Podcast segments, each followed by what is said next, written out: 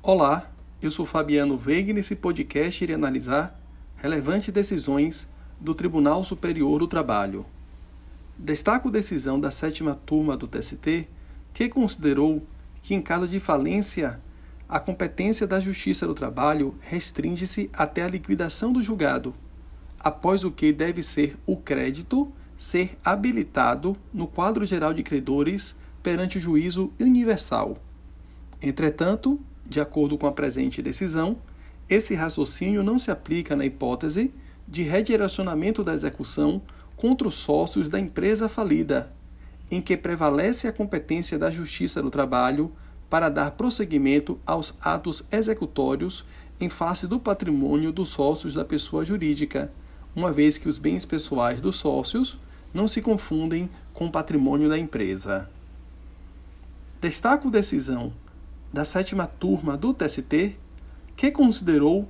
que a antiga previsão constante do parágrafo 2 do artigo 134 da CLT, revogado pela reforma trabalhista, que não permitia o fracionamento das férias aos maiores de 50 anos, não se aplica às férias coletivas. De acordo com o julgado, as férias coletivas são regidas pelo regramento estabelecido no artigo 139 da CLT, segundo o qual as férias coletivas poderão ser concedidas sem qualquer distinção a todos os empregados da empresa e em dois períodos, desde que nenhum deles seja inferior a 10 dias corridos. Destaco decisão também do TST, mediante a sua sétima turma, que considerou que a participação de criança em propaganda publicitária com enfoque na globalização do empreendedorismo não configura apologia ao trabalho infantil e inexiste abusividade no ato praticado. De acordo com o julgado, a participação de criança em propaganda publicitária em ambiente aprazível e bucólico não propaga o trabalho infantil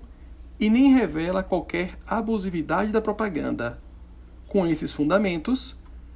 a sétima turma julgou improcedente os pedidos formulados em sede de ação civil pública proposta pelo Ministério Público.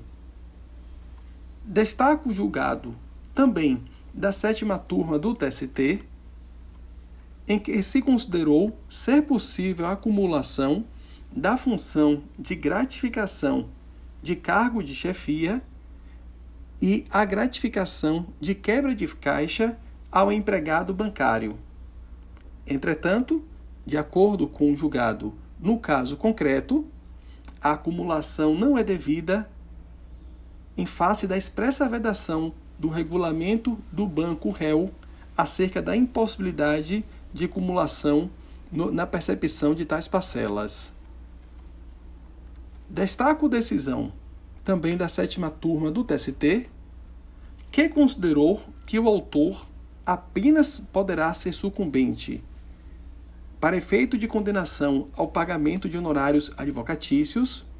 se ele decair integralmente em relação a um dos pedidos formulados na petição inicial.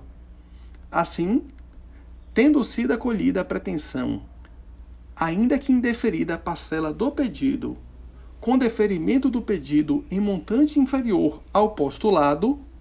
não se há de falar em condenação do autor no pagamento de honorários advocatícios.